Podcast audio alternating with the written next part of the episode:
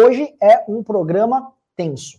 Boa noite a todos, vamos esperar o sininho chegar, mas hoje é um daqueles programas especiais, senhor Ricardo Almeida, um daqueles programas onde nós vamos dar o tom e explicar para todos vocês algo que é fundamental para o entendimento da política brasileira. Por que fundamental? Quando a gente deu o tom, por exemplo, do acordão que salvou a família Bolsonaro, a gente comentava nos MBL News de 2019. Sim. Quando a gente falou do negacionismo do Bolsonaro, das estratégias adotadas pelo Bolsonaro para negar a pandemia e sabotar o combate a ela, nós falamos nos MBL News de 2020.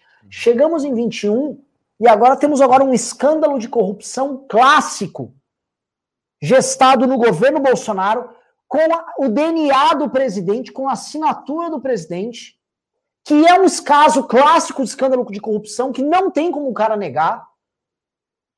E que vocês vão ter que entender, porque o jogo, meus amigos, o jogo mudou bastante.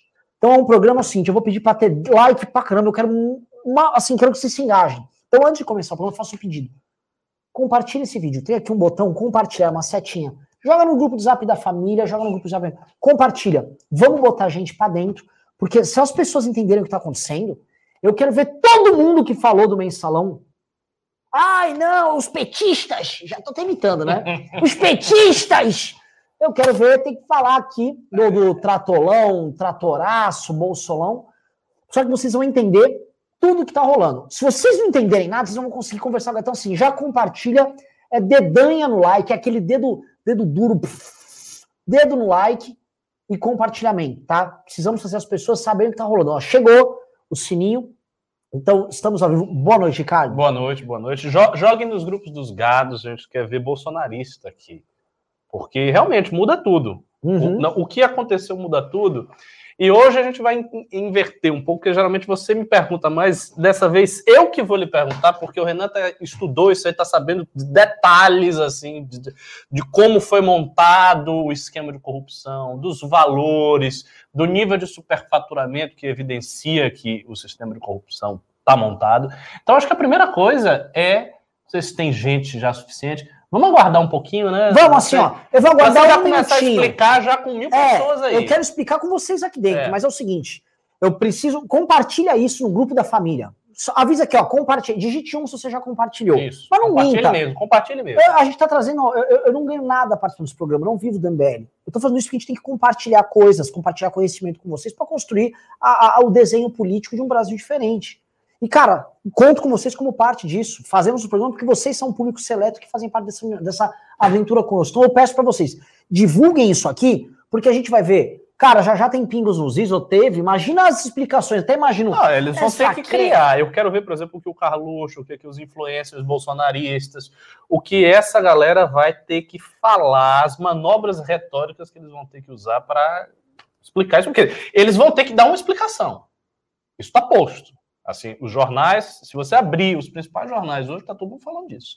Então eles vão ter que explicar isso de alguma maneira. Sim. E eu não sei o que eles vão fazer. Os Augusto Nunes vão vir com dos argumentos mais diversos. O principal é, pelo menos comprou trator, porque é para superfaturar, superfaturava respirador. E quem usa? Uma doença que nem funciona, que não existe, doença chinesa.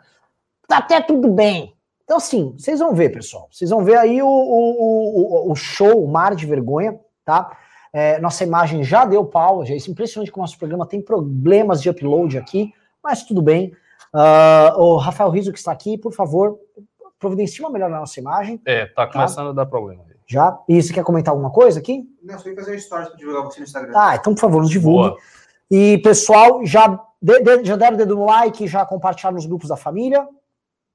Quem compartilhou aqui, ó? Tô vendo aqui, ninguém botou um. Um cara botou um, ou seja, a gente pede para vocês compartilharem. Faça esse favor, joga aquele grupo de futebol dos amigos, dá aquela compartilhada, porque é importante as pessoas entenderem exatamente o que está rolando. E assim, nós estudamos, nós temos um deputado federal aqui em Cataguiri, e assim, desse mal para Cataguiri não irá padecer, não só porque ele não é um dos deputados envolvidos no escândalo, mas também porque ele nem foi a favor do projeto de lei que dá o base nesse escândalo. Então, a gente está falando de um cara diferenciado, tá? Vamos começar? Bora lá. Então, lá. Ricardo, você pode me inquirir aqui. Eu, vou... eu posso te inquirir? Então vamos lá. vamos lá. Primeira, primeira pergunta, pergunta básica. O que é o esquema de corrupção do Bolsonaro? O que é ele, assim? Para o público que não que chegou assim e está sem entender, que esquema é esse? Eu não sei, é mensalão, que é isso? Por que a comparação do mensalão do Bolsonaro O que é que está rolando? A gente, olha só, tem historicamente, vamos falar aqui no, na relação entre executivo e legislativo, vocês vão entender. Dois grandes tipos de escândalo. Vamos supor que você tenha um cara que tenha um, um, seja um governador e ele tem um esquema onde ele vai, ele e alguns parlamentares superfaturar alguma coisa para ele botar dinheiro no bolso. Ele bota uma familiar dele, um parente, um aliado político. Isso é um modelo. É, é um explicação, assim. o que é superfaturar? Isso aqui eu vou comprar e esse copo custa 10 reais. Ao invés de eu botar 10 reais, eu boto que é 30. Sim. E aí eu compro esse copo, tiro os 20, boto no meu bolso e compro por 10. E você precisa de um grande conluio com empresários que vão ou executar uma obra ou vender esse, um determinado equipamento. Então, esse tipo de coisa é um modelo de corrupção. Outro que é um modelo de corrupção também clássico brasileiro é o modelo de cooptação de base parlamentar através dos esquemas mais diversos. Um clássico nosso foi, por exemplo, o modelo do mensalão, que você tinha um esquema dentro dos Correios e também com empresários que estavam trabalhando na época, como Marcos Valério, que repassavam recursos oriundos de, vamos dizer, das maneiras mais. oriundos geral da, da, máquina estatal. O, o, caso dos Correios foi mais, o mais claro na época. E esse dinheiro ia para financiar mensalmente parlamentares, em geral do baixo clero, em geral desses partidos nanicos ou médios, para fazer base para o Lula. Isso acontece em muitas prefeituras, que é o famoso mensalinho. Em geral, o mensalinho na prefeitura funciona assim: você tem um prefeito, ele tem um contrato, por exemplo, de lixo. Aí a empresa de lixo, ela tem um contrato super faturado, e aí uma parte da gordura que sobra ali, eles compram os parlamentares, o prefeito trabalha tranquilão. Isso acontece assim é em mais da metade das prefeituras do Brasil. Sim. Isso é um clássico. Salvador mesmo tem. É, não entra aqui nos detalhes, mas é bem. Não, São Paulo tem isso ali. Clássico, clássico. E com lixo, empresa de lixo, então é o clássico do, do clássico. clássico. Sempre tem é. empresa de lixo. Basicamente, a gente vai pegar o caso do lixo, o mensalinho com lixo está envolvido, por exemplo, na morte da questão do Celso Daniel. Na questão, na morte do Celso Daniel, não na questão. Entendeu? Esse é um modelo.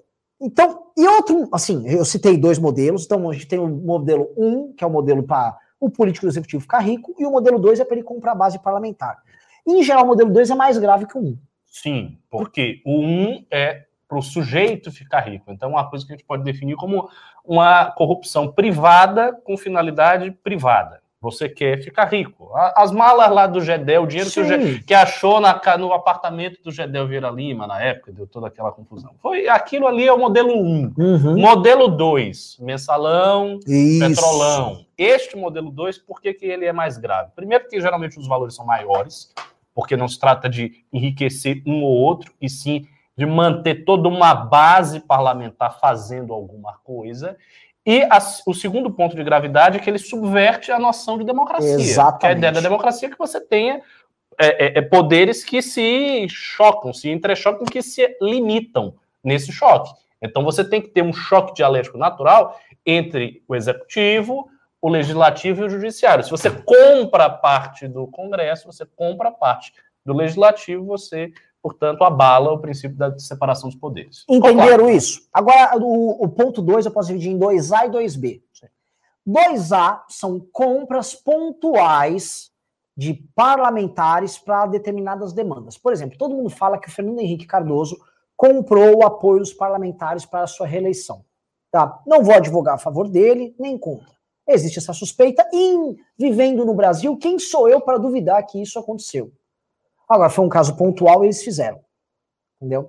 Houve também um caso dos famosos anões do orçamento, que toda vez que precisava negociar o orçamento, o executivo manda o orçamento para o legislativo, e aí o relator, ali por baixo do pano, ainda mais, pensa, imagina, como final dos anos 80, começo dos anos 90, uma bagunça geral Sim. no Brasil, os caras combinavam ali, ó, superfatura isso para mim, coloca aquilo lá para mim.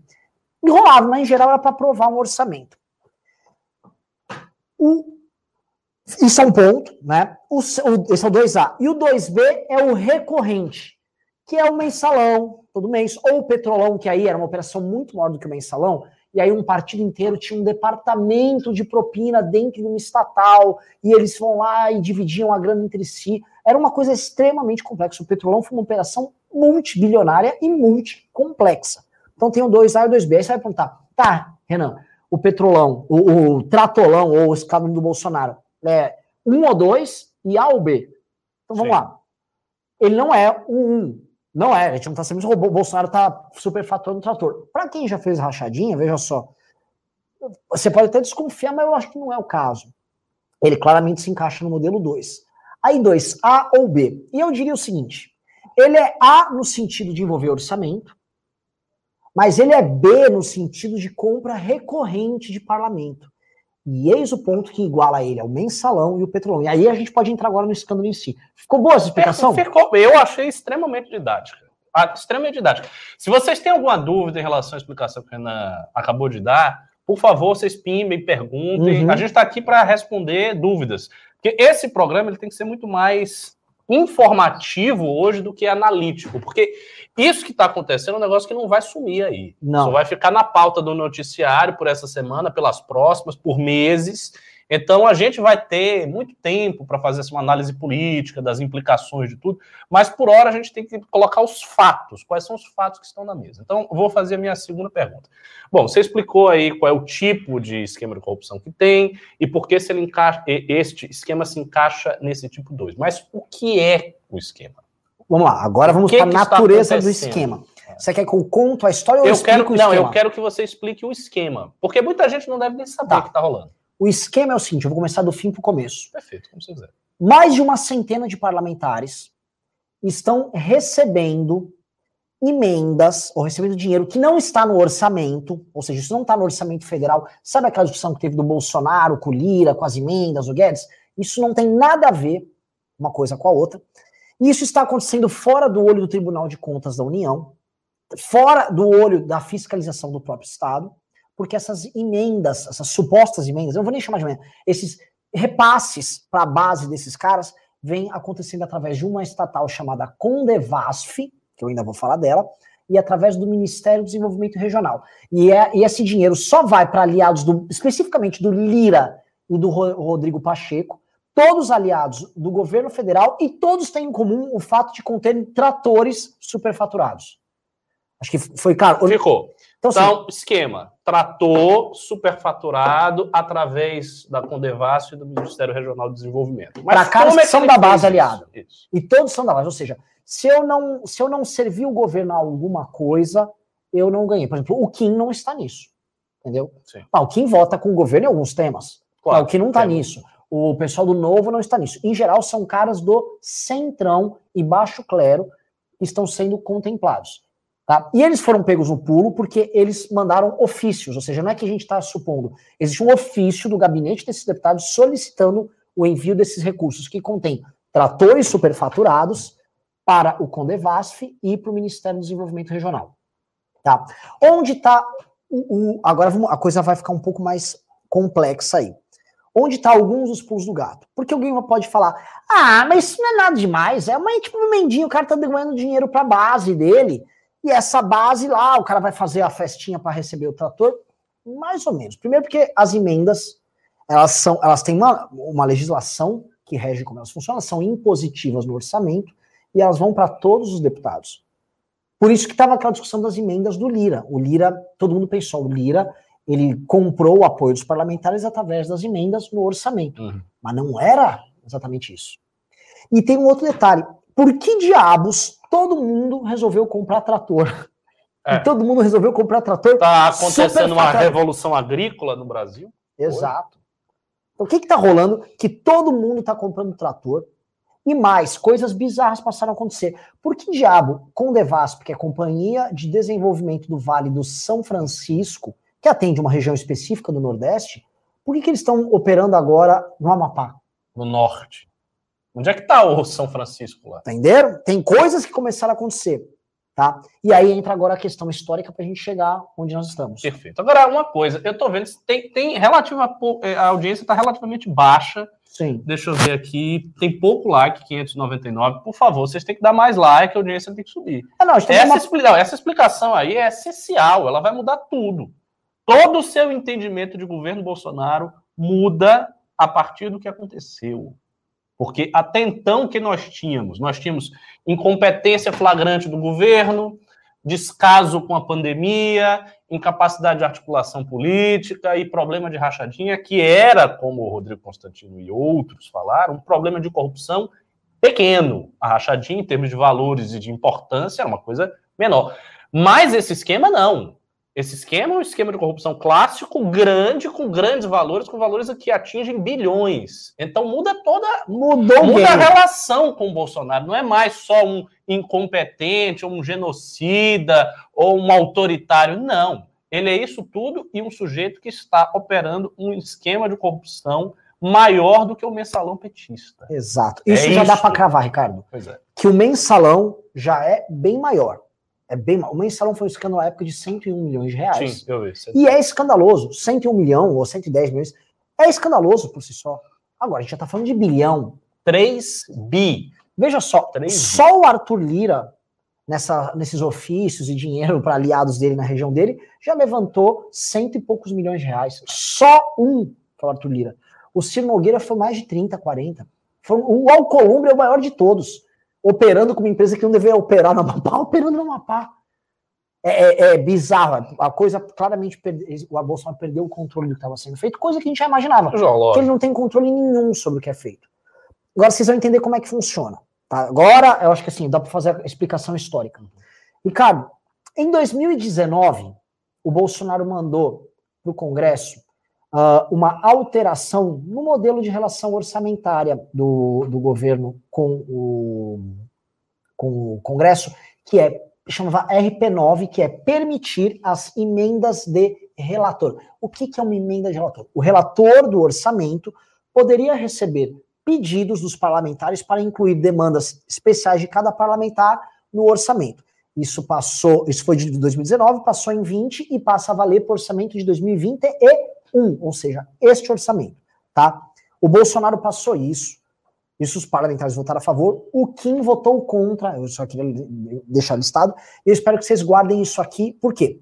Porque os parlamentares, em 2020 para 2021, eles incluíram isto no orçamento de forma escondida, ou seja, essas emendas de forma escondida, graças a um projeto de lei do Bolsonaro, veio do executivo assinado pelo Paulo Guedes e pelo Onyx Lorenzoni, além do Bolsonaro. Vocês estão entendendo? E o Bolsonaro sancionou isso. Essas três pessoas assinaram, essas três pessoas participaram disso, essas três pessoas estão envolvidas nessa parada. Isso tem as digitais do Bolsonaro. Foi isso que permitiu o escândalo. E qual o escândalo? Logo após, após esse projeto entrar, em 2020, vocês vão lembrar, o Bolsonaro começou no primeiro semestre a entregar as estatais para o Centrão. Sim. Você lembra? Denox, Banco do Nordeste, Denit, Denit foram várias. Condevasf. A gente comentou isso aqui no News extensamente, né? Que a gente disse, olha, o governo está mudando de pele, que foi uma coisa que o Andreasa é. também falava, vários jornalistas comentaram isso. O governo está mudando de pele, agora ele está fazendo uma aliança estrutural com o Centrão e está começando a fazer o tal do toma lá da cá, que, não, que em tese não teria no governo dele. Ou seja, ele está entregando a chave do cofre digamos assim, entregando grandes estatais que movimentam, enfim, um, um dinheiro muito alto. Então foi isso que ele fez. Só pedir um, uma pausa. Produção, por favor, arrume nossa imagem. É impossível, todo o programa a gente tá parecendo um, um videogame de 1984, cara. Sabe? É sério, eu adorava Alex Kidd, mas eu tô parecendo Alex Kidd aqui. É, tá ruim. Voltando. O, o, o que acontece? O Bolsonaro entrega estas estatais para essas figuras do Centrão. Tá. Ou seja, o Centrão, seja o Centrão do PP, o centrão do PR, o centrão do PTB, o centrão do PSC e o centrão do DEM começam a controlar estas estatais. Então, o Bolsonaro permite emendas de relator em 2019 para 2020, e aí ele em 2020 entrega para esses caras e passa a governar com esses caras. Só que o comando da Câmara, entendam, ainda pertencia ao Rodrigo, Maia. Exatamente. E aí, este centrão, que em 2020, prestem atenção nisso aqui, assume o controle destas empresas, este Centrão disputa com o Maia a presidência da Câmara e destrói o Maia. Ou seja, eles conseguiram ter algum tipo de apoio parlamentar muito forte num, num contexto assim, num contexto de um governo ultra instável. Exatamente. Porque se fosse um governo de ampla negociação, com um presidente muito habilidoso, a gente entenderia essa força, porque, ah, chegou lá o Bolsonaro, ele se articulou, é um cara inteligente tal, charmoso, consegue conversar com todo mundo. Não é o caso do Bolsonaro. Então não foi mérito do Bolsonaro ter articulado esse apoio parlamentar à eleição do Lira. Então, de onde é que veio esse apoio? O que é que estava sendo prometido para esse apoio? Essa é a pergunta. A gente achava que seriam emendas normais de orçamentos, emendas normais, o tipo normal de emenda. Aí entra a parte que é bem interessante, que vocês vão entender. Falava-se na época que o Lira iria gastar, ou ele tinha um cartão, um cheque especial com o Bolsonaro para torrar 3 bilhões de reais. Pode ser que seja só coincidência. Tá? Que seja o mesmo valor. É. Mas o Lira, de fato, todo mundo sabia que ele saiu negociando emendas e entregas com os diversos parlamentares que o apoiaram. E aí eu vou listar algo que para mim é, é, assim, é, é nítido, tá? Na, se adequa na linha histórica. Num determinado momento, o Lira já estava fazendo essa compra de parlamentares, eis que o Elmar, deputado do DEM da Bahia, que era do partido do Maia, que apoiava o Baleia Rossi, o Elmar abandona o Maia e abandona o Baleia, e ele vai para a turma do Arthur Lira. O Elmar, ele é o cara que nomeou o presidente do Condevasf. E decorem, o Condevasf é responsável por 90% desse escândalo. O Elmar, ele vai para a turma do Lira, e isso é considerado o momento que o Lira ganhou a eleição. Sim. Quando o Elmar vai para a turma do Lira, o Lira ganhou a eleição. Aí, o, o, vocês viram que o orçamento de 2020 para 2021 ele demorou, até agora ele não está resolvido. Como o Bolsonaro alterou a legislação e permite emenda de relator, já aliado ao Lira, o relator do orçamento passa a negociar estas emendas, bota entre aspas, emendas, dos, apenas dos parlamentares aliados do Lira e do Rodrigo Pacheco, ele passa a negociar isso com os parlamentares e a execução disso não está no orçamento. Mas aí ele entra a malandragem, está justamente na Condevasf e muito provavelmente, porque ainda a matéria do Estadão não pegou, em outras estatais, porque isso é só com Devasf e Ministério do Desenvolvimento Regional. Essa parte ficou clara até agora, Ricardo? Claríssimo, claríssimo. Tá? Vamos continuar agora mais um pouquinho aqui. Aí vai falar, mas calma, você, você falou muito do Lira. E o Senado e o Alcolumbre, o Bolsonaro apoiou o Pacheco, né? Prestem bem atenção. O Alcolumbre já era aliado do Bolsonaro, se vocês lembrarem no passado, o STF não permitiu que nem ele nem o Maia concorressem à uhum. eleição, certo? O Alcolumbre ficou muito triste, falou: não, tudo bem, eu quero o Ministério do Desenvolvimento Regional. O mesmo ministério que tem quase todas essas estatais e empresas uhum. que o Centrão está operando.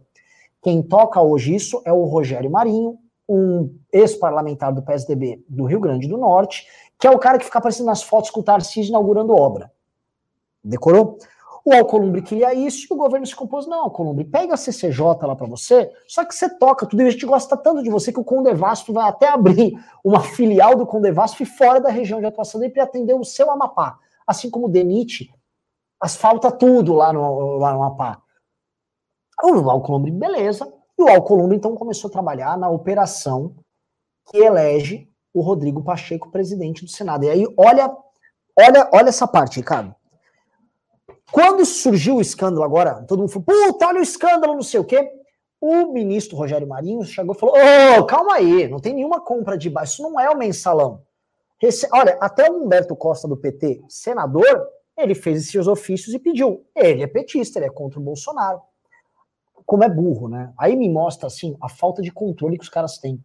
Porque o, o, o Humberto Costa foi na imprensa e falou: prestem atenção. Olha, quem me ofereceu isso aqui foi o Alcolumbre. Ele falou: quer umas emendas a mais, além das emendas tradicionais? Eu, óbvio, quero. Né? E ele disse que ofereceu ainda para outros. E mais, quase todo o PT do Senado votou justamente a favor do Rodrigo Pacheco. Ou seja, por que diabos o PT votaria favoravelmente a um candidato do Bolsonaro? Exa pergunta muito Não é? oportuna. É? Por que, que o PT faria isso? Por que o PT faria isso? Vocês não entenderam? tem sentido. E, e, veja, isso foi, na época, uma grande discussão dentro da esquerda. Por que, que o PT está fazendo isso? Por que, que o PT está se comportando desse jeito? E aí a gente vê que é muito além de simplesmente esperar que o governo Bolsonaro. Não, eles estão recebendo, eles estão ganhando. Sim. E assim, e olha só como é que é a relação. Eles receberam, votaram, e depois, dane-se. Ah, eu quero zero ali, que eu não. Ah? Eu, eu não vou tomar energético. Ah, não? Eu não. Então, pô, agora É, mas isso aqui é Red Bull, gente? Ah, não parece ser, não. Não, eu não vou tomar esses energéticos alternativos. Tome não. outro aqui. Mas é, eu tô, eu tô de regime. Ah, para com ele, é só energético. Você não vai ficar gordo por causa do energético. Você Deixa eu vai ficar energizado e vai. Deixa eu vai... ver quantas calorias. Ah, não, não, para com 114 isso. calorias. Vi- Virou modelo agora o Renan. Ficar olhando esses caras. É, toma aí. Tá, vou tomar, um, pouco, vou tomar metade de 50 calorias. Olha só. O que, que acontece? É, o Alcolumbre, então, passou a fazer essas operações no Senado, o PT, até o PT entrou na roda, e o, as- a boa parte dos pedidos do Alcolumbre aconteciam através do Ministério do Desenvolvimento Regional, que é o ministério que ele queria pegar, ou seja, ele pegou Uhum, informalmente uhum, o ministério e uhum. começou a operar, sem assumir. Ele assumiu a CCJ, que é a mãe das comissões, tanto na Câmara quanto no Senado, ele é o presidente da CCJ, e, na- e na- e, ao mesmo tempo ele controla esses envios de recursos que ajudaram a eleger o Rodrigo Pacheco, que é, via de regra, um, um presidente do Senado bolsonarista. Lamentou muito que colocaram a CPI, ele segurou a CPI do, a- do Covid o máximo que ele podia, mesmo com as assinaturas tendo sido coletadas. Então, que pessoal, assim, o, o que ficou claro é, tem uma operação em andamento, e essa operação está enviando esses recursos, ela foi planejada a priori com Em os 2019, Em 2019. já, portanto, assim, um ano depois até Isso. do governo para contemplar, e aí para mim isso ficou claro, um modelo de governabilidade pós-Rodrigo Maia. Tipo, ó, Sim, como sim, é que a gente sim, vai governar o Brasil depois do Maia? Vai ser com o Centrão, entregando para o Centrão esse- essas, essas ferramentas que eles têm à disposição. Só que vamos supor E tentando isso, esconder a emenda porque, porque ele foge da fiscalização do TCU. Então não fica ali, não fica. Agora sim, já, a meu ver, isso já estava meio claro que isso ia dar merda, né? Porque assim, as pessoas não investigam, as pessoas investigam. agora, agora porque a parte pera, você fala, mas ó, entendi, mas às vezes é uma emenda, não tem nada de errado, é uma emenda, tal. Veja só. Por que diabos todos os parlamentares pediram tratores superfaturados É. em três vezes o preço? O Ministério acabou de falar, não, isso é um preço de 2019, estava desatualizado. Ah! Não, tinha, tinha- eu, vi, eu vi aqui, porque o Guto mandou a parte da pauta que ele fez. Tinha trator que custava 100 mil e que foi comprado por 250 e tantos mil. Tinha, tem, tem, superfaturamentos que atingem mais de 200%, 250%. Então não dá para explicar pela variação do dólar. A Não. variação do dólar no pior cenário brasileiro aumentou, sei lá, 40%, 50% no máximo. Como é que você explica a variação de 250%, de 200%, de 239%? Não dá para explicar. E por quê? Todos, ou praticamente todos os parlamentares fizeram essas solicitações e incluem tratores que já estão superfaturados, inclusive com essa desculpa do dólar, parece que foi até um, tipo assim, uma desculpa contábil para justificar. E tratores em todos os lugares. É, isso já é uma revolução agrícola? O que Em, lugares que nem tinha necessidade do uso, que aí fala assim, não, isso é para inaugurar obra. Isso é uma desculpa. Muito provavelmente. Como é que funciona, pessoal que está assistindo, como é que funciona o caso clássico de, de levantar grana com emenda? Você manda emenda para a região, em geral, para uma obra, para uma ONG ou para uma, ou uma compra de um equipamento. Exatamente. Aí a prefeitura ou o governo estadual, eles têm a relação com determinado fornecedor, que é do grupo político dos caras, Uhum. Aí ele compra um negócio superfaturado, começa uma obra que ele me entrega, Aí ele passa uma propina para o cara, que é o fornecedor. Ó, você vai ter aqui 10%. Ó, o negócio é o seguinte: a gente vai construir aqui uma obra que valeria, a rigor, um milhão. Você bota aí uma nota que é 3 milhões. De 3 milhões, você leva 300 mil, eu levo a diferença e a gente faz a obra por um milhão. É isso. E eles estão fazendo isso com o trator. e aí, muito provavelmente, eles que são políticos do Centrão, todos acostumados a fazer isso, no momento que foi desmontado o aparato de investigação do próprio Estado, com apoio deles próprios, eles estão fazendo isso para conseguir receber aquilo que foi comprometido pelo Lira durante sua própria eleição. E quem é que garante isso? Não é o Bolsonaro. Que o Bolsonaro já deu a chave do cofre quando permitiu a emenda de relator. Quem garante isso, que era a dúvida que a gente tinha, é o próprio Lira com os parceiros dele. Claro. Olha que legal. O, Porque eles estão controlando os órgãos. Isso. isso. E isso nos refuta, para quem está assistindo, quando a gente falava: olha só, o Lira deu um cheque em branco, mas quem tem que pagar é o Bolsonaro. Assim, formalmente, quem está pagando é o Bolsonaro, mas não é o Bolsonaro. Porque quem preside essas empresas não é o Bolsonaro. O Bolsonaro deu assim: ó, faça o que você precisa fazer aí. E eles tocam. Então, óbvio que eles se sentem seguros e falam, pô, quem vai me entregar aí o, o, o meu, meu trator aí, minha, minha, quem vai entregar minha graninha aí, basicamente? É, Somos nós. Isso é interessante, porque talvez o Bolsonaro tenha feito isso pensando que ele não estaria implicado. Entende? Porque aí ele, ele corta Sim. a implicação direta dele. Aonde aparece a implicação dele é em ter assinado esse, esse tipo de emenda especial e ter cedido DENIT, DENOX, Condevasf, etc., para esse pessoal. Então ele tira a implicação dele, a implicação dele fica mais indireta, Sim. assim. Mas assim, isso não resolve nada, porque na prática o jornalismo vai expor assim o que a gente está falando aqui, e o presidente vai ficar implicado. Porque se ele fez uma emenda que ele era contra e depois ele mudou de ideia, a primeira pergunta é por que ele mudou de ideia? Do nada? Ele achou agora que uma emenda fora da fiscalização do TCU é a melhor maneira de fazer? Não é? Ele, ele, ele mudou de ideia pensando em alguma coisa pensando numa consequência prática. Ou seja, alguém chegou para o Bolsonaro e disse: Ó, oh, o negócio é o seguinte, você vai ter que fazer isso aqui, porque em algum momento você vai precisar disso aqui. Aí ele foi lá e cedeu e fez essa emenda, que o Kim votou contra, essa RP9, não é isso? isso. RP9, que permitia esse tipo de manipulação financeira.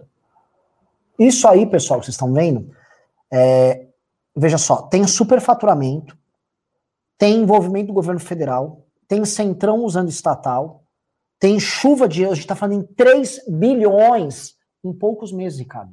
Não é que isso é uma coisa assim. Tá, tá com 5 anos. anos. Não. é em poucos meses. Qual tá, porque assim, se é o centrão controlando isso, qual o tamanho que uma coisa dessa não pega em dois anos? É. Mas é um roubo extraordinário. É um roubo a 15 bilhões. Eu falei isso, vem 15, 20, 30 ah, bi. Ah. Isso é um possível petrolão por conta do descontrole e veja só, a, a, fraqueza da resposta do Rogério Marinho, que é ministro, e do próprio ministério mostra o seguinte: os caras realmente entregaram as chaves para o Centrão e falou: toca. Mas aí entra.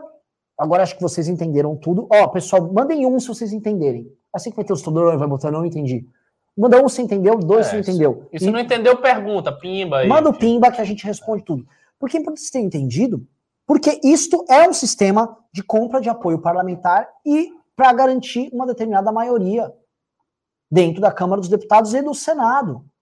O que, que isso difere do petrolão e do mensalão? Olha, por enquanto ele é menor do que o petrolão e menos complexo que o petrolão, só que ele é maior e mais complexo que o mensalão. E tem uma outra diferença importantíssima, que é a diferença de natureza política. Este esquema é menos ambicioso nos seus propósitos. Uhum. Porque efetivamente o Bolsonaro não está passando uma agenda dele no Senado e na Câmara. Ele não está fazendo isso. Ele fez um esquema simplesmente para conseguir sobreviver. Porque o que ele tem feito, ele, ele, não, tá, ele, não, tem uma grande agenda ideológica, uma agenda de reformas, uma agenda disso, como o PT tinha. Ele não tem um projeto de país, ele quer passar através da compra de votos. Não é isso que está acontecendo. Ele está comprando ah, os votos para ter um cara como o Pacheco que impeça a CPI, que se tente segurar a CPI contra ele.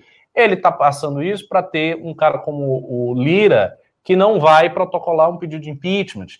Então, a, o, esse esquema, que é um esquema muito grande e que pode ser muito grande, é apenas feito para ele se defender. Você vê a situação de fraqueza política do presidente é gravíssima, né? Porque... E, e, mostra uma preguiça, Ricardo, uma preguiça do governo federal em construir essa governabilidade, porque eles estão literalmente terceirizando, isso é, assim, é superfaturar trator, pessoal, isso é claramente coisa de cara de baixíssimo clero. É tipo, Lira toca para mim, ele vai falar, vou tocar do meu jeito. É, Daí, dá, dá, dá uns trator aí, vamos, o que, que dá para fazer? E tocou. E também mostra o desespero que deve ter sido para a turma do Lira, desespero não, desespero é a palavra errada, mas vamos dizer assim, é, é o, a sangria desatada, né? Assim, a correria que eles precisavam fazer para ganhar do Baleia Rossi ali a, a eleição para a presidência da Câmara. E os caras tiveram que sim, fazer um, um, esquema que não é sofisticado, é um esquema tranqueira de prefeitura do interior, uhum. em âmbito federal, uhum. Para movimentar 3 bilhões e comprar o apoio de parlamentar. Desses 3 bilhões, presta, presta minha atenção, a gente está falando aqui de mais de uma centena já de parlamentares, tá?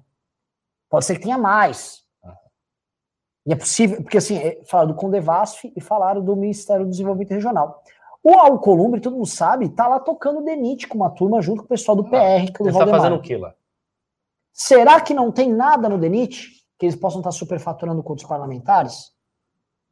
E não adianta o Bolsonaro falar que não tem nada a ver com isso, que são caras que estão na base dele, votaram no pessoal indicado por ele, e que ele assinou o projeto que permitiu isso. Então não dá, assim, isso não dá para fugir. Outra coisa que não dá para fugir, sabe o que, que é? É vocês darem o dedo no like, que está num programa de altíssima qualidade, estamos com 1.400 pessoas aqui, mas vocês não dão like, aí não chega o gado aqui para a gente instruir o, o, o, ruminante, o ruminante não sabe o que está acontecendo, o ruminante sabe o que vai falar?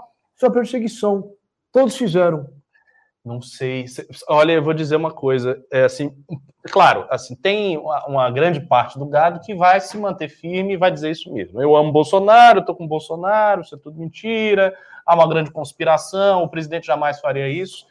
Mas eu fico me perguntando uma coisa, né? Com a exposição midiática desse escândalo, se, se, se começar a ter uma exposição do jeito que foi o escândalo petista, né? que foi uma coisa exposta, exposta e resposta, exposta, vai ter muito gado que vai abdicar. Eu acho que vai ter muito gado que vai sair. Talvez a popularidade do Bolsonaro, a gente vai, a gente vai ver isso nas pesquisas, caia um pouco mais, assim, significativamente a partir dos próximos meses. Porque ainda tinha, isso é uma coisa que a própria Amanda Vettorazzi, quando ela veio aqui, ela sentou aí e falou de como foi a interação dela na manifestação. Ela disse que muita gente ainda falava que Bolsonaro era limpo, ou seja, eu tô com o Bolsonaro porque, ah, tem isso e isso, mas ele não é corrupto. Aconteceu o negócio da rachadinha, mas é com o filho, é uma coisa menor Sim. e tal. Isto não, isso não é nem uma coisa menor e nem é com o filho. É diretamente envolvendo o presidente. Eu acho que um, um único meio, digamos assim, de contornar a conclusão que a gente está tecendo na frente de vocês é porque Bolsonaro, como ele deixou os caras fazerem, ele meio que se absteve de ter uma participação mais ativa na articulação do esquema de corrupção. Ele não está articulando, ele só fez aquilo que permitia o sistema Sim. aparecer. Então, ele pode tentar se eximir dizendo o seguinte: não, é assim, eu permiti essa emenda especial, mas não para isso. Não era para isso que eu permiti. Eu queria que fosse outra finalidade. Desvirtuaram a, a, o instituto lá da emenda, não era para isso. Quando o Guedes me falou, né, porque estava o Guedes, o Onyx e ele, não era para isso, era para ter uma celeridade. Né? Tava, a questão da, do orçamento no Brasil é muito engessado, a gente precisava de uma celeridade. Então a emenda para o relator era para o político que necessita de uma coisa rápida, chega para o relator e pede e tal. Então foi nesse sentido. Ele pode tentar dar essa justificativa para se afastar do problema. Então, se o problema se avolumar muito, a exposição disso ficar muito grande, ele vai ter que dar uma resposta pública. Sim. Será, ele será forçado a dar uma resposta pública. O que é que ele pode falar nessa resposta? Primeiro, ele pode negar frontalmente o fato, mas eu acho que é uma linha complicada, assim, quando você está negando um negócio que está na cara de todo mundo.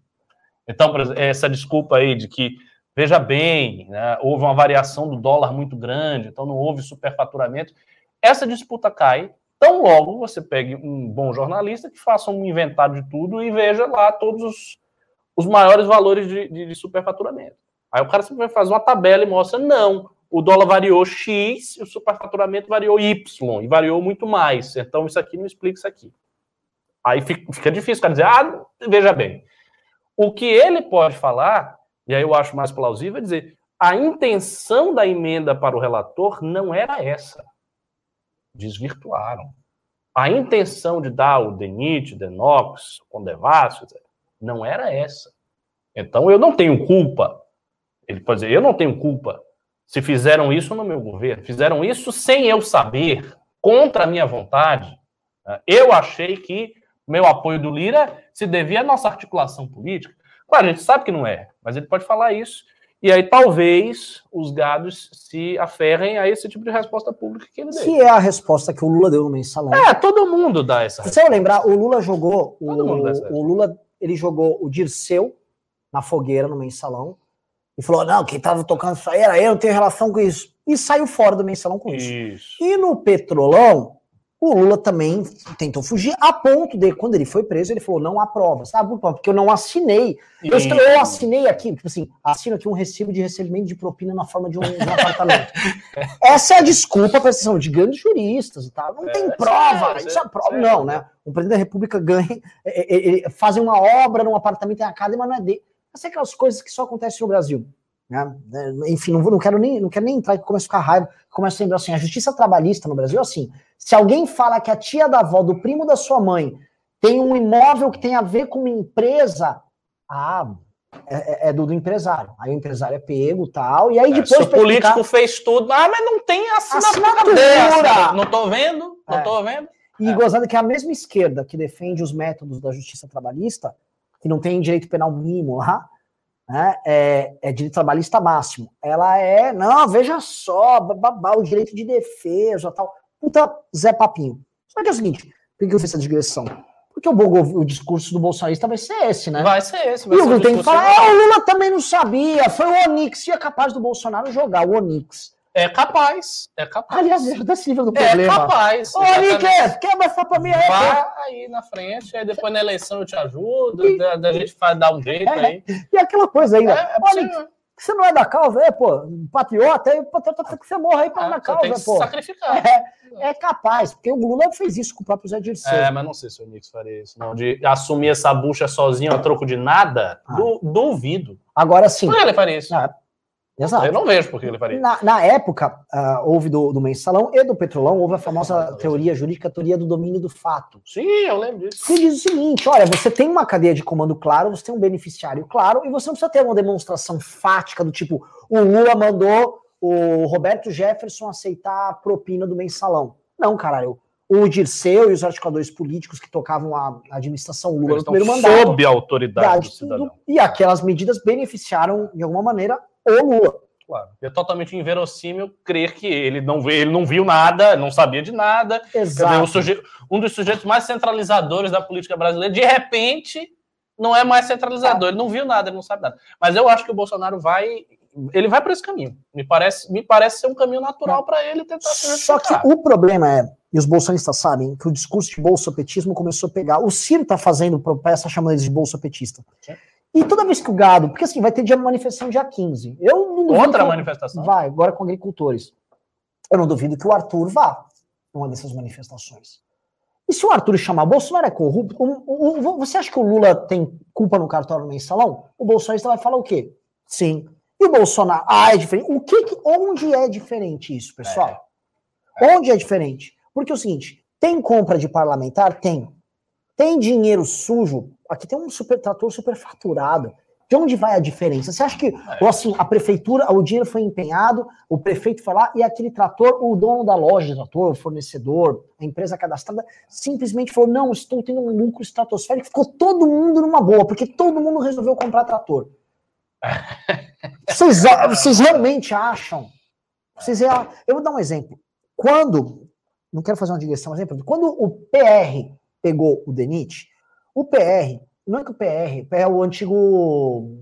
Ele atualmente é PL, era o antigo PR. É o partido do Valdemar da Costa Neto.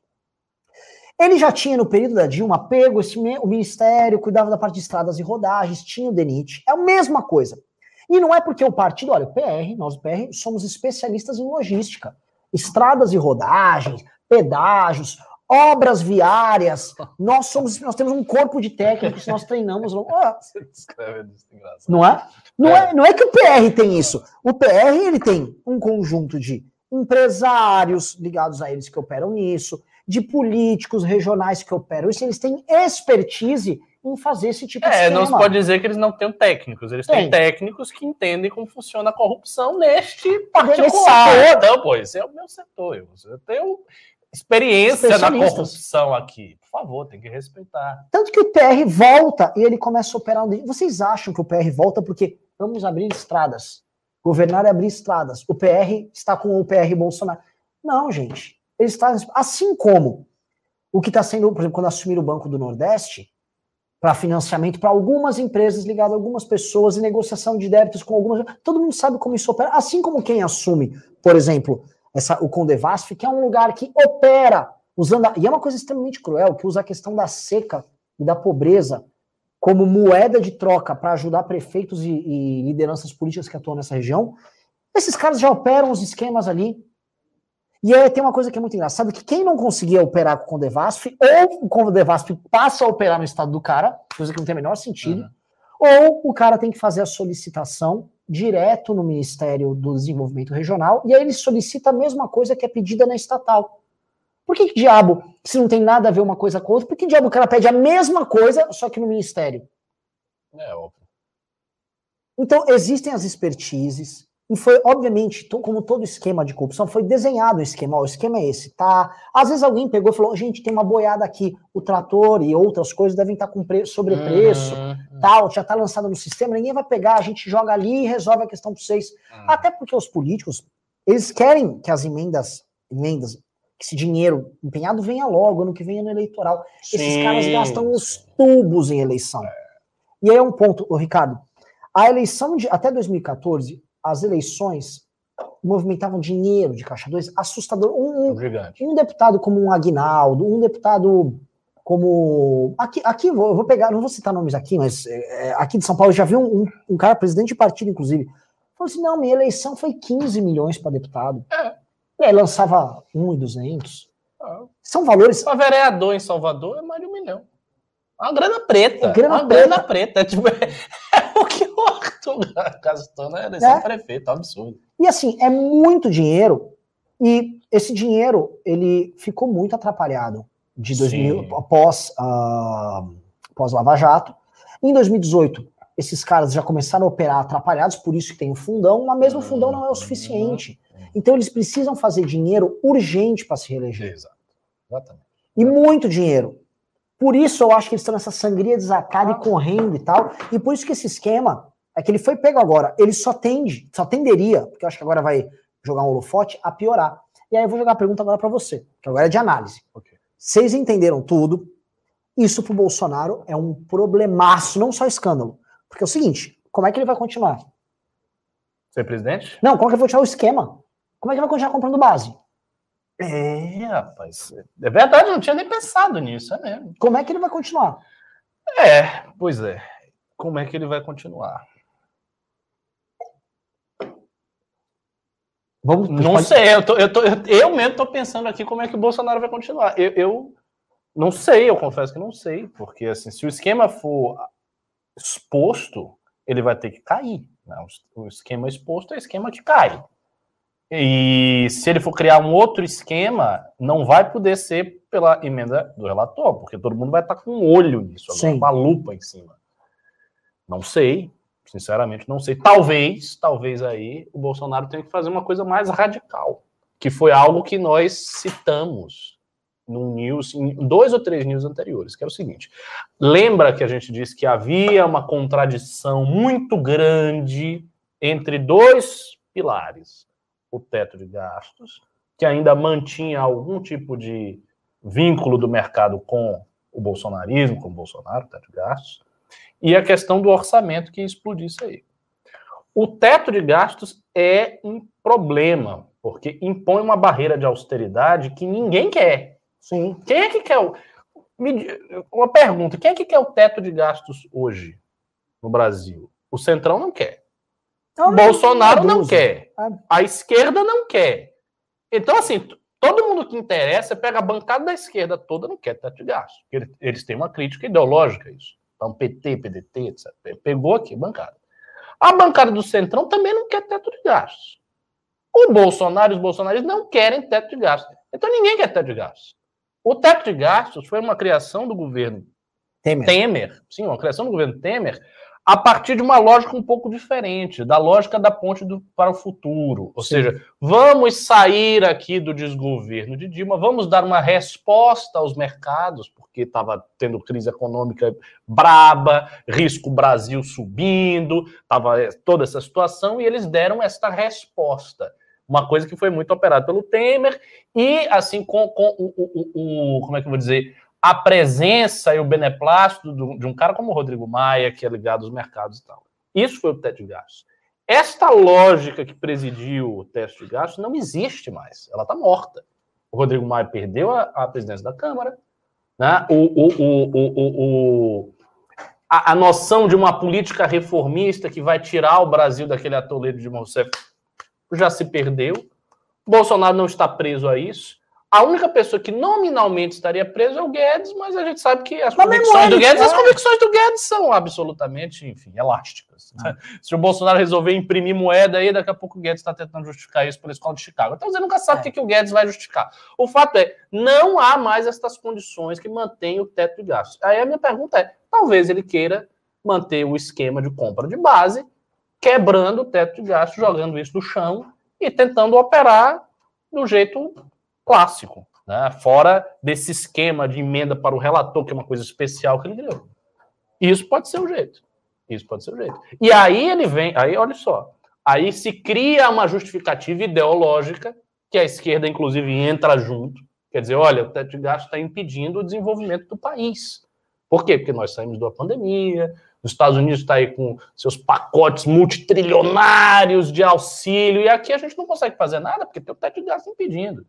Então você derruba isso e depois, depois, algum tempo você volta. Mas por hora você tira essa, é, é, é, essa, essa, essa emenda constitucional, você derruba isso aqui e aí passa. E eles teriam voto para isso. Teria. Porque precisaria de código de PEC, mas eles conseguem. A bancada da esquerda vem não, toda, é, é centrão.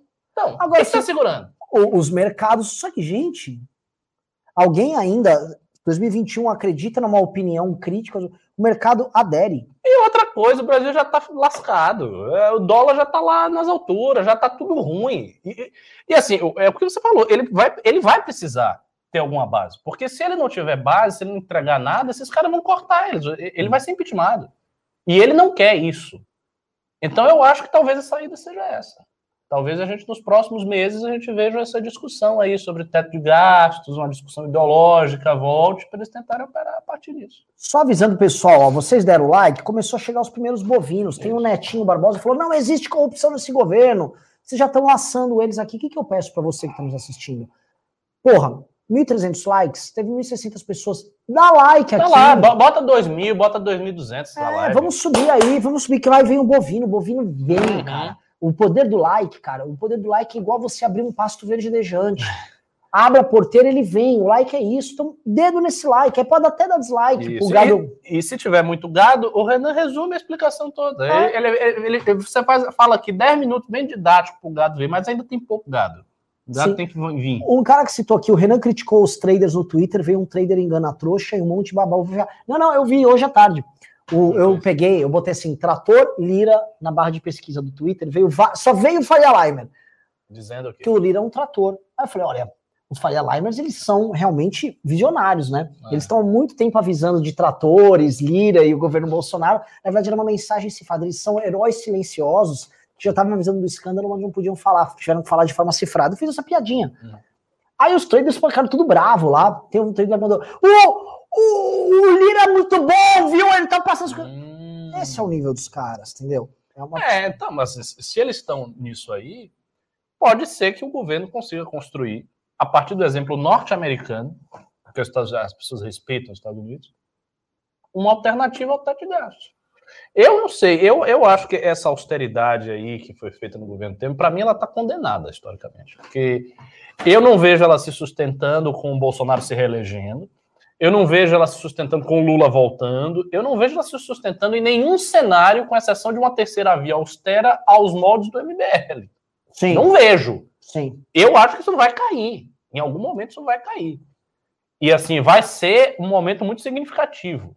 Muito significativo. O, o projeto de poder do Temer era ligado à construção de um consenso do establishment, esquerda fora, com o PSDB, com o DEM, com todo mundo e aí esses caras iam tocar uma agenda reformista e eles achavam que eu eleger o próximo presidente, que seria a sucessão natural do Alckmin, que assumiria o mesmo grupo político. Uhum. Isso não deu em nada. Não deu em nada. Então, não deu em nada. Projeto a fracassou. do tema lá embaixo, ele conseguiu passar as coisas, porque era hábil politicamente. Geraldo ah. Alckmin com 4%, fracassou o projeto, veio o Bolsonaro. Quando o Bolsonaro veio, de certa maneira, ele herdou isso aí. O Bolsonaro, por exemplo, é, no início da transição, ele se referiu sempre elogiosamente ao Temer e vice-versa. Então, houve ali um, uma simpatia mútua Sim. naquele processo de transição. Só que isso já foi. Centrão já, Centrão já sentou no trono, tomou a porra toda, é. tá operando, e agora, como você falou, tem uma lupa em cima do esquema principal de compra de, de, de base. E, e um, então vai ter que mudar. E eis um ponto, assim, o, pro Bolsonaro, a meu ver, Ricardo, vou tentar traçar umas hipóteses aqui. Percebe que o modelo do Temer não era igual ao modelo do Bolsonaro. O Temer ele compunha com as forças do establishment. Lógico. Sabe o que eu não entendo no Bolsonaro? Ele fa... Na hora de trabalhar pela impunidade, ele trabalha com os caras do establishment, todos. Na hora de precisar ir no Supremo para ajudar o Lula e salvar o Flávio, ele opera com o PSDB, com o MDB, ele opera com todo mundo. Por que diabo, na hora de gerar governabilidade, ele não faz isso? Porque o PSDB tá quebrado, ele tá rachado. Se ele chegar, dou três ministérios, pega essa porra aí. A FO, vem, Leite, o Eduardo Leite tá com o Estado quebrado. Os caras, ele vai pegar frações do partido e põe para dentro. Vem aqui, o, MDB, toma tudo aí. Você entrega logo. Ou ele quer fazer um tipinho que ele briga com o sistema, mas É isso que eu ia dizer. Eu, eu, eu acho que ele ainda quer manter aceso na cabeça do eleitorado dele e da militância de que ele é um anti-establishment. Isso é, um, é, um, é uma moeda de valor muito precioso, preciosa no bolsonarismo. Então, eu acho que ele quer passar de alguma maneira que ele é um anti-establishment ainda. E outra coisa também. Ele caiu no colo do Lira depois de um certo esforço para não cair. Porque o Bolsonaro fez um esforço. Por que, que ele, eu digo que ele fez um esforço? Porque teve manifestação, porque teve projeto autoritário, porque teve, uhum. ah, vamos tomar o poder, teve muita coisa. E continua tendo. Então, o Bolsonaro, ele, tentou, de alguma maneira, governar sem o establishment e assumir o poder total. É que ele não conseguiu. Esse é o, ele não conseguiu. Então, tudo que ele foi cedendo, ele foi cedendo também a contragosto. Não é como se ele tivesse começado o governo e já cedido, cedido tudo. Não, ele não fez isso. Ele foi cedendo, foi cedendo, foi cedendo, e a situação dele foi se deteriorando. Então, ela foi se deteriorando aos poucos. E ele foi também cedendo aos poucos. Né? Então, assim, a primeira coisa que ele cedeu, que a gente lembra, foi aquela reunião emblemática com o Toffoli e com o Maia. Aí ele foi cedendo, ele foi cedendo. Próprio a questão do Maia, presidente da, da Câmara do Maia, né, que, eu, que eu lembro que houve toda uma mudança de discurso bolsonarista, que no início passou apoiou o Maia. Disse que aquilo, é, aquilo era o Sades 4D. Aí depois viu que não funcionou, aí começou a bater de novo. Então eles vão ceder. Eu não duvido, por exemplo, que se o Bolsonaro perde essa base de apoio através da exposição desse, desse esquema, e o Lira e os seus apaniguados começam a pressionar o governo, a posição da militância bolsonarista pode mudar também. Ela pode começar a atacar o Lira. Ah, isso, isso, isso, é, isso é, isso é né? claro. Isso é, é, claro. É, é, claro, assim, do mesmo jeito que ela atacou o Maia, então ela Sim. pode também atacar o Lira. E para atacar o Lira, e para atacar o Maia, e para atacar fulano e cicrano, ela precisa passar a imagem de que ela é contra o establishment e tem um establishment que está tentando prejudicá-lo. Então, ele fica nessa, nessa situação, nesse impasse entre imagem e o que ele pode fazer e não, e não consegue sair daí. Eu, assim, no news passado, retrasado, eu falei que o, governo estava morto. Eu vou reiterar isso. O governo está muito morto. Ele está pouco, ele está morto, enterrado, tem um concreto em cima dele e ele não vai sair dali de baixo. A situação do governo é terrível. E cada vez pior. Já tinha CPI. Já tinha a gente não CPI. CPI hoje. Só para pensar. Porque o negócio já veio. Já tinha CPI. Agora, a CPI se tornou secundária em relação a um escândalo de corrupção clássico. Então nós temos um governo que está caindo, a sua, a sua popularidade está se derretendo, que perde no segundo turno com praticamente todos os, os, os adversários, governo eleito, que perde para todos os adversários, que tem uma CPI em cima do Covid, que é uma coisa que move sentimentos das pessoas, que afinal de contas as pessoas estão morrendo, e com um escândalo de corrupção em cima. Não tem, não tem o que ele fazer. Não tem o que ele fazer. Para Bolsonaro sair dessa situação, ele precisaria de um milagre. Acontecer uma coisa assim maldita. É, é uma situação assim deplorável dele, mas é, nada que não fosse esperado. Agora, eu ainda é, é, fico em choque que esse tipo de. Assim, a CPI do Covid era mais ou menos esperada. Agora, o governo não esperava que isso acontecesse. Não. não isso aqui é muito complicado, porque presta atenção, vocês estão assistindo. O governo está agora com vários senadores da base aliada dele. Vou falar um, o Ciro Nogueira, que é o maior defensor do governo, o defensor mais qualificado na CPI, está aqui, pegaram já os postos. exposto. Esse cara vai correr. E aí, meu? Não vai chegar meu recurso? Não pensem que o Ciro Nogueira defende o Bolsonaro porque ele gosta. E ainda vem a questão, né? Eles vão pressionar Bolsonaro para que Bolsonaro os blinde. Isso. Ah, Ou seja, Bolsonaro saia da sua passividade e faça alguma coisa ativa para blindar esses aliados. E aí é um problema grave, porque quando o Bolsonaro ele se movimenta, se ele for blindar alguém, ele começa a, a, a produzir prova contra ele. Sim. Sim. Ele não vai querer. Sim. Aí ele não vai querer blindar ninguém. Sim. Ele vai dizer, ó, oh, resolva seu problema, eu já fiz tudo, eu já lidei o negócio, se apareceu, apareceu, é. aí é contigo, né? E aí e, a galera vai ficar puta. E vai, e assim, a galera, como é que eles vão lidar, esses, essas lideranças do Centrão, com o jornalista na cola é, deles, é indo atrás da obra, do, do apaniguado político do cara nesse, no estado dele, no município dele. Porque isso vai, todo mundo vai saber. Eu quero pegar onde foi comprado a porra do trator. Vamos começar a descobrir, ó, neste fornecedor aqui, o cara. Não tem é nada para trator. Vai chegar lá na cidade, não Nossa, tem porra nenhuma para trator. É. Aí tem 200 tratores nessa cidade, mas não tem nem obra de trator. É. Como é que tem trator aqui? Isso, gente, estamos no Brasil. A gente está é. falando de 3 bi. Não imagine que isso não vai acontecer.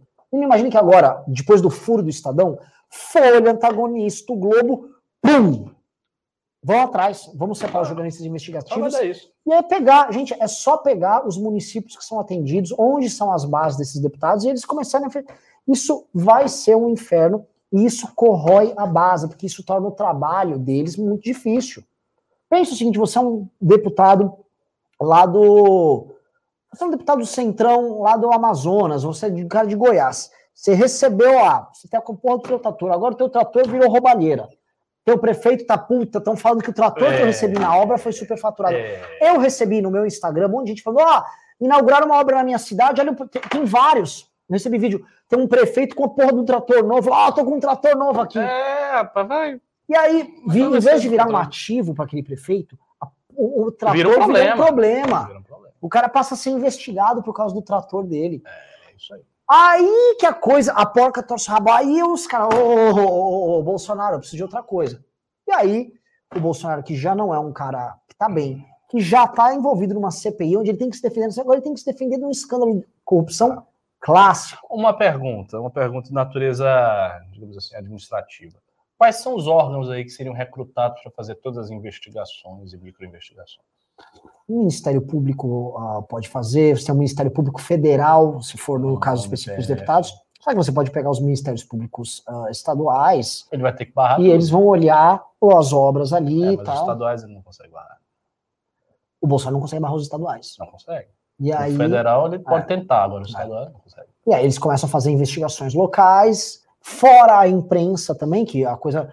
O seguinte, quando a coisa fica muito escandalosa e a imprensa levanta, aí dá um, já, já tá no Jornal Nacional. Vai, tá. Eu tenho certeza, tá vai estar tá no Nacional. O que, que o cara vai falar? Aí o povo vê, aí já é. Então, é, a situação é séria. E eu, outra coisa para acrescentar. Você veja como são as coisas, né?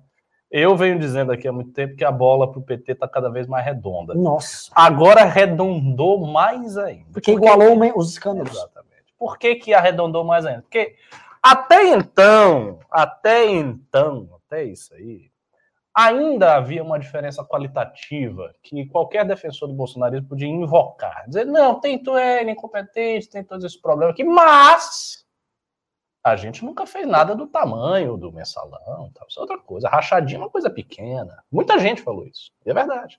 Rachadinha é uma coisa pequena, todo mundo faz. Tal. Isso não. Então, assim, igualou. O que, que o Bolsonaro vai falar se ele for para um debate com o Lula? Ele vai dizer, você é um corrupto? Você comprou parlamentares. Ah, Ricardo, e olha só, o Lula vai chegar. Eu fui absolvido do meu injustiça. Exato, você não, você, você vai investigado. É, tu, Se Deus quiser, a justiça nesse país, você vai ser preso ainda, Bolsonaro. Pois é. É ficou, tá, muito fácil, nossa senhora. É ridículo. Eu participei hoje, cara, de um bate-papo na Energia 97 num programa que chama Verdade Seja Dita. Tava eu, o Alexandre Borges e duas jornalistas, ou, ou não sei exatamente o que é, eram duas pessoas de um campo de esquerda, bem de esquerda. E aí pediram para eu falar para explicar aí o, o, tratolão. Aí eu expliquei.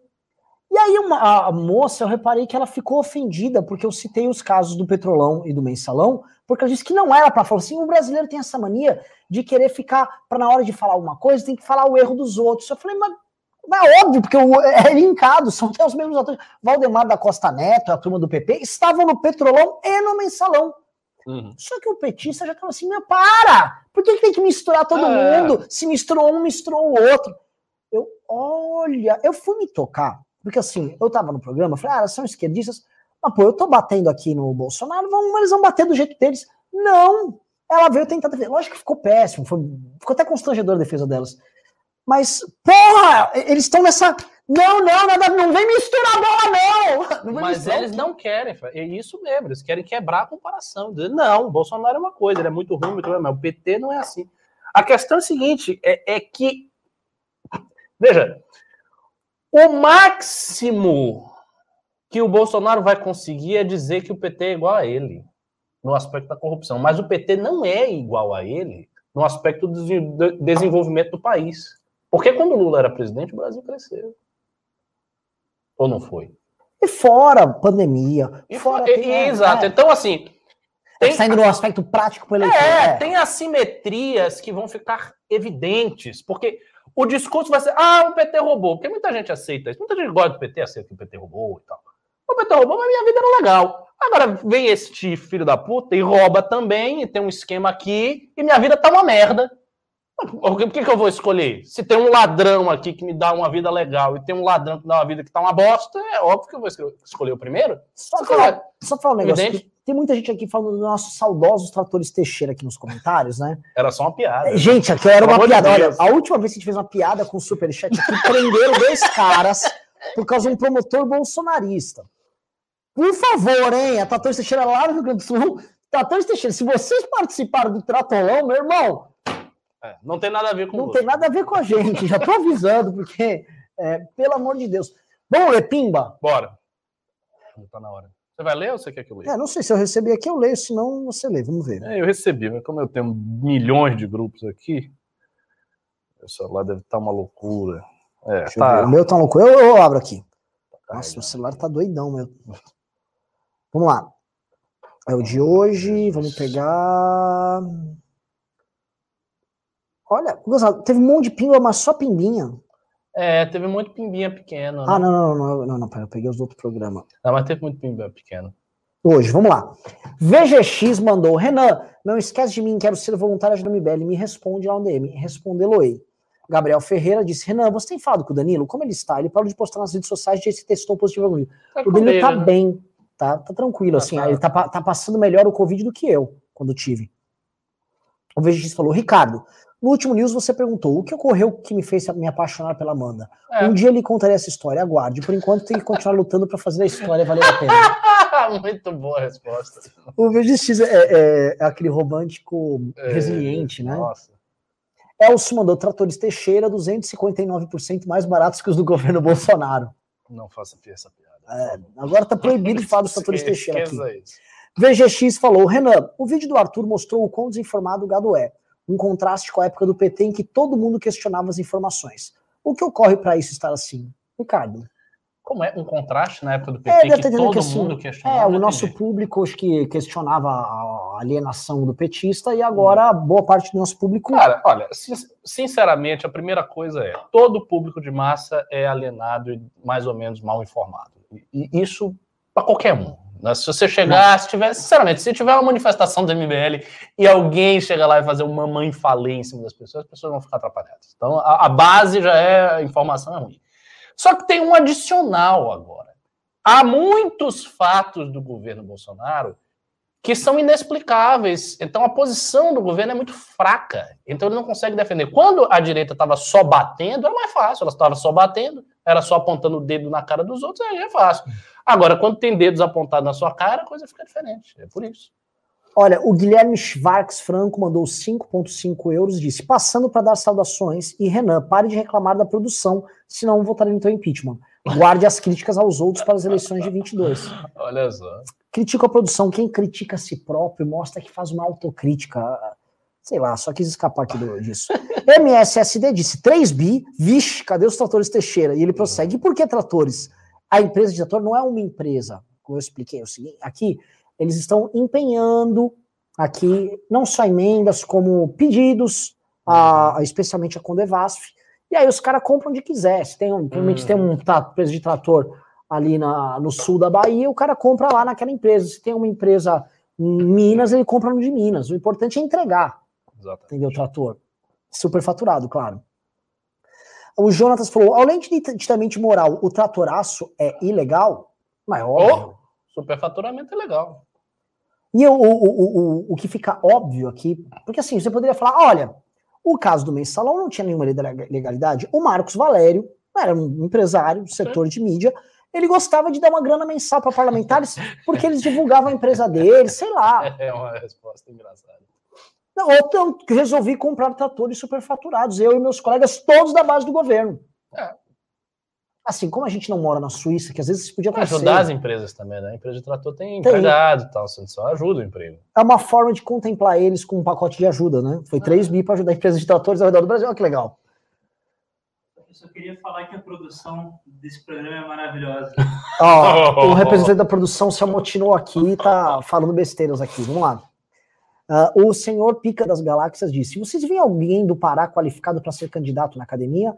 Deem a resposta no outro cast se não souberem agora, mesmo que, não, que seja só sim ou não. Hashtag Tratolão. Alguém do Pará qualificado na academia? A gente, vai, a gente tá tendo as provas é, agora. É, a gente tá vendo quem são qualificados, mas a gente, assim, eu não tô de cabeça quem é de tal lugar. Tem gente de tudo que é lugar é. que eu vi que são, que são bons. Houve algumas redações, algumas provas muito bem feitas, algumas pessoas já começaram a destacar. A gente não viu o estado. Eu já vi Gaúcho Bom, já vi gente é, Goiás? Goiás. Goiás. Centro-Oeste. Tem, tem de Tocantins, tem um cara que escreve muito bem de é, Tocantins.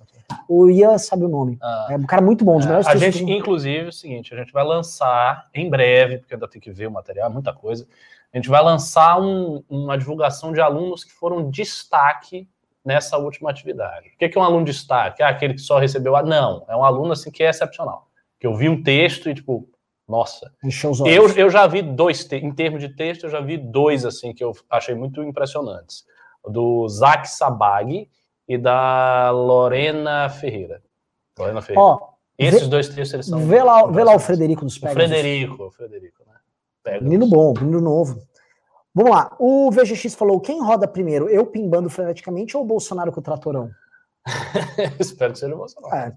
Ele falou: como faço para me filiar ao MBL aqui em Santa Catarina? Vai lá no perfil do Instagram do MBL de Santa Catarina e fala com eles. Uhum. A S falou: não estou sabendo desse assunto. Primeiramente, por que tratores e qual será a desculpa? Ah, a gente já contou. É, não, a gente já explicou o problema.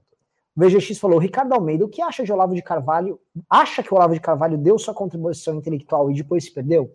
Acho que ele deu uma contribuição portentosa para a direita, fundamental. Nada do que está sendo feito seria feito se não fosse a contribuição.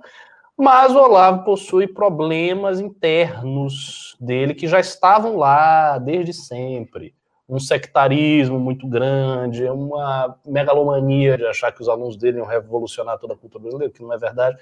E aí tudo isso, cara, acabou explodindo quando a direita cresceu e ele perdeu o controle, porque era muito pequenininho e tal. É isso. O Eliel falou, Renan, sendo um multiplicador de um movimento que visa alcançar mais pessoas, você deveria dar exemplo tratando melhor seus estagiários. Se parte da execução de áudio e vídeo tá ruim, a culpa também é sua. Nossa, nossa, não, claro que não. Vou, vou defender o Renan, que a culpa não é dele, pô. Ele, ele faz, ele tem que fazer o programa. É. Ele chega aqui, faz análise, incentiva vocês, rosteia o programa. A produção tem pessoas que são encarregadas que são responsáveis por isso. É porque realmente, assim, eu, eu sou, tô longe de ficar enfim, buzinando em funcionário, mas tem coisas que são recorrentes. Aqui. É. Tipo, imagem, som. Plano áudio. Né? Chile Favaro falou: desculpa, mas não vai colar no Bolsonaro. Foram os outros que fizeram, não ele. Não dá para comemorar. Hum, é, pois então, é esta linha que o Bolsonaro e os bolsonaristas vão tentar adotar, dizendo: não fui eu, eu só mandei essa emenda, não era essa intenção, eu não estava lá. É uma linha possível. Só que assim, entenda o seguinte, é uma linha fraca. Por que, que é uma linha fraca? Porque você junta a lógica da coisa. Por exemplo, a lógica da coisa é deputados da base do governo estão se beneficiando com tratores superfaturados através de uma emenda para o relator que Bolsonaro assinou e que ele era contra. Então, a conclusão é: ah, esse cara fez porque ele queria isso. Ele queria uma base que o ajudasse. Essa conclusão é, é muito fácil de tirar. Claro que ele vai tentar é, é. falar isso, mas é fraco, sabe? Vamos lá. VGX falou: vim aqui como advogado do Renan. Liderar um movimento e apresentar um programa semanal três vezes por semana é um grande responsa. Não procuremos culpados, procuremos soluções. Manda a fatura para mim. Então vou mandar a fatura. Muito bom, mas o Renan faz muito mais do que apresentar o News. O News é um pedacinho do trabalho do MBL. Vocês não têm noção de como se trabalha aqui.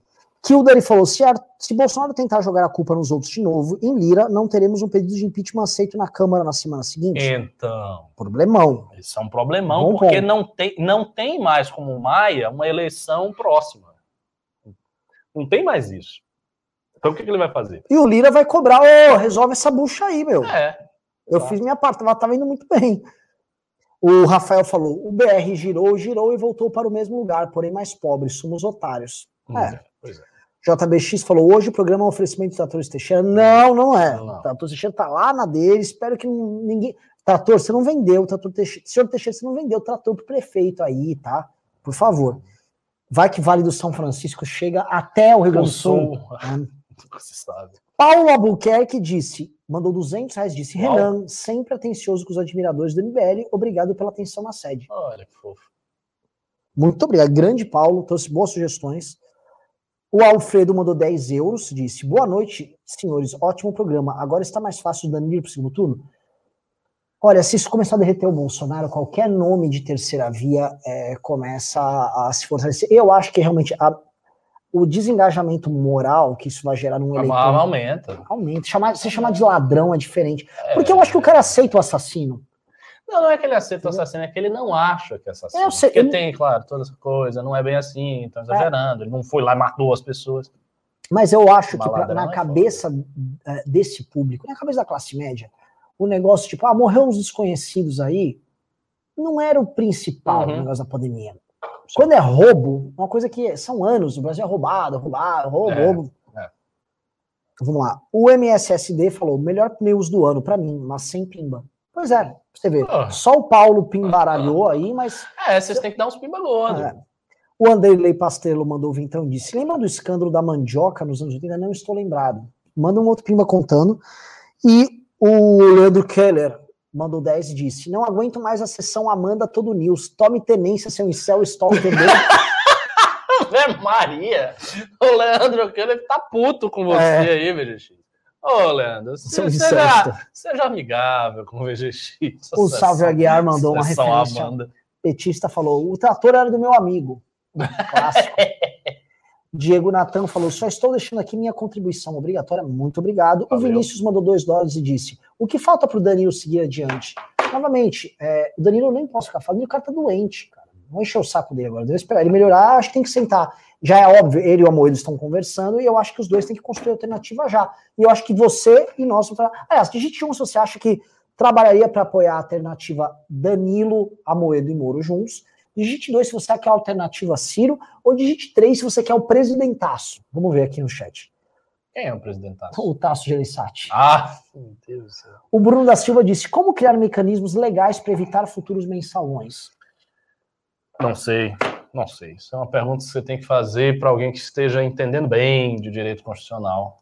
Mas, assim, existe, existe como fazer.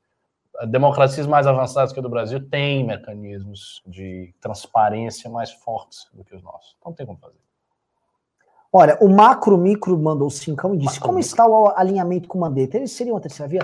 Eu acho que, assim, no alinhamento nosso não tem nenhum com o Mandetta. É, é, eu vou ser claro, uma coisa eu posso falar em público aqui. Eu acho o seguinte, cara: quem está tocando o discurso de terceira via há muito tempo é o MBL, é o Amoedo. A gente já fala isso, o antagonismo, a gente já repetiu essa cantilena. Eu acho que qualquer um que, devia, que quer construir um discurso de terceira via tinha que vir falar com esses agentes que estão preparando o campo. Concordo. Na esquerda, isso é a coisa mais normal do mundo. Existem os movimentos sociais que tocam a pauta. E os eles chegam e sentam e fazem, conversam. É, Aqui não. Aqui não. Aqui o cara vai lá e conversa com o Ciro. Então o Mandetta quer conversar com o Ciro, ele vai lá conversar com o Ciro, então, porra. Deixa ele lá. Né? Eu acho muito engraçado. O Arthur é um dos grandes nomes construtores da terceira via, e nenhum desses nomes que se pretende candidato a presidente sequer quer conversar com o Arthur, que é candidato ao governo do estado de São Paulo. Aí se ele não conversa com o Arthur, aí vocês vão falar, porque tudo não existe no MBL. Ah, MBL, mas vocês tinham que apoiar. A gente vai falar, não. Cansamos também de fazer o papel de bucha de canhão dos outros. Porque que me parece o seguinte, se o cara não quer conversar com os agentes que estão querendo construir de boa vontade a oposição ao Bolsonaro e ao PT há anos, significa que eles não são fiéis ao MBL. Estou cagando, eles não são fiéis nem às ideias que eles dizem querer representar. E não são mesmo. E não são mesmo. Então, assim, é, é só mais um enrolation aí pra cima de vocês. É, o Lucas mandou, Humberto Costa participou do Tratoraço. E agora? Eu já falei no programa, Humberto Costa já foi à imprensa e disse o básico. Ah. Quem me ofereceu foi o Alcolumbre e o PT votou a favor do Rodrigo Pacheco para a presidência do Senado.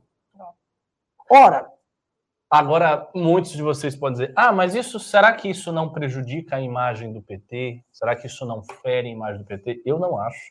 Porque, primeiro, eu não acho que isso vai ser amplamente explorado. Segundo, eu acho que o PT está numa situação muito confortável, porque a imagem do PT em matéria de escândalo de corrupção já foi prejudicada. Ela já está aí. Sim.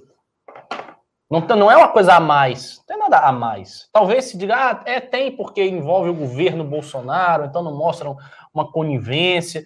Mas essas críticas elas já estão rolando dentro da esquerda. Por que, que o PT não se coloca. Eu, eu tô, tô vendo isso aí. Tem influências de esquerda e tal que perguntam por que, que o PT não, não luta pelo impeachment do Bolsonaro. Tem gente insatisfeita. Mas na hora, meu irmão, na hora que o cara tiver 30, 40, 20 e tantos por cento de voto, essa galera toda vota. Então não, não interessa. Teve mais pimba, pessoal? Ó, não tá. Ó, passou pro, programaço e não tô vendo os pimbas. O povo não dá valor. Se tivesse um programa dando só uns gritos aqui, tava todo mundo feliz. É, pois é. Esse foi um dos programas mais informativos que a gente fez nos últimos tempos. Sim. O Renan explicou isso aí de trás para frente, o negócio do escândalo. Sim.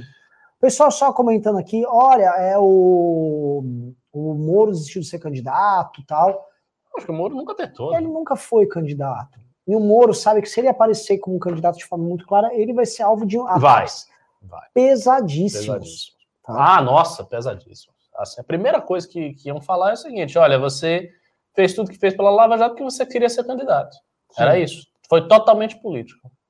Não, é complicado, a situação dele é bem delicada. Estão mandando aqui para falar da pesquisa Atlas, eu não tive acesso aqui à pesquisa Atlas. Vou ver se não tem algum grupo de WhatsApp e eu possa comentar aqui para vocês. Tentem uh, levantar, mas. Uh, ó, fala que eu não li o ah, pera, o VGX respondeu o Coller. Abraço ao amigo que me ofendeu. Vou continuar contribuindo para o MBL, mas o que? Que Lorde. ah, o The Key Lab mandou dois, duas libras esterlinas e falou: vocês viram sobre o Moro ter desistido? Vi. É, e é, ele nunca foi candidato. E foi isso. Deixa eu ver se teve mais alguma. Eu vou ver se me mandaram aqui. Se não mandaram. vamos lá. Uh, eu acho que é isso, pessoal.